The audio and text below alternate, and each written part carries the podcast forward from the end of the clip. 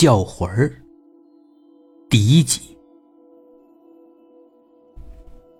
民间啊有个说法，年轻的女人和十岁以下的孩子的灵魂都是非常脆弱的，很容易呢被一些突然的惊叫把魂儿给吓丢了，俗称丢魂儿。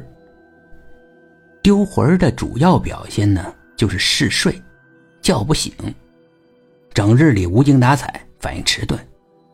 这时候若不把魂儿尽快的叫回来，丢魂儿的人就会因为精神不佳而出现人身意外。叫魂儿的方法很讲究，首先必须要有生母去叫，时间是午夜十二点整。具体的方法就是啊，准备好黄纸跟香烛，由生母一个人，在自家门口或者离家不超过十米远的十字路口焚烧。然后口中不断念叨着自己孩子的名字，声音可以逐渐放大，直到燃烧的黄纸的火焰扑向自己。倘若这时候母亲的眼睛里能够扑进烟灰，那就说明啊，孩子的魂已经到了母亲身边。此时扑灭火焰，转身回家睡觉。第二天一早，丢魂的人就能够活蹦乱跳，一如既往了。禁忌。绝不能有男人在场，否则。孙雅妮看了看表，正好是午夜十二点。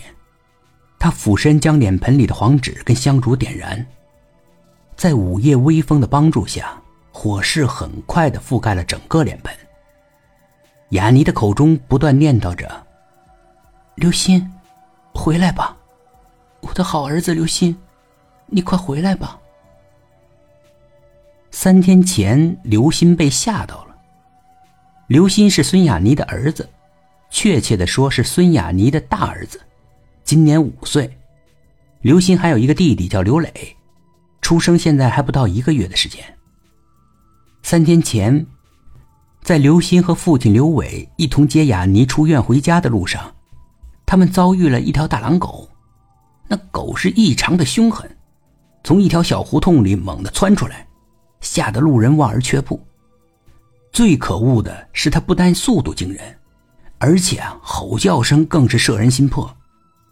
也就是从那个时候开始，刘星过起了睡美男的生活，为了睡觉，甚至可以不吃饭。这可是把刘伟和孙雅妮夫妇给吓坏了，跑了好多家医院，仍是无效。最终还是雅妮的母亲想出了一个办法，那就是叫魂儿。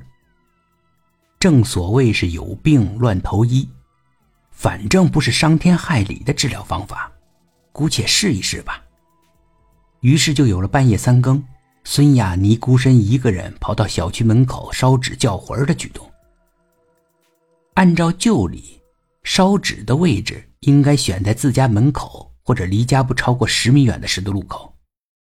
可现在都是小区住宅，楼道里点火很容易熏响那红色警报。出于无奈，只能跑到小区门口烧了。毕竟整个小区都算是自己家的范围嘛。都市里的十二点其实并不安静，好在十一点的时候下了一场大雨。那个雨呀，持续了能有半个多钟头。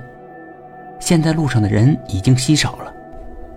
为求不节外生枝，刘伟还是特意请小区的物业保安吃了顿饭，希望他们在午夜十二点不要去打扰雅尼的叫魂行动。保安的要求啊，只有一个，那就是在点火之前务必要告诉他们一声，方便完事后啊去检查火种。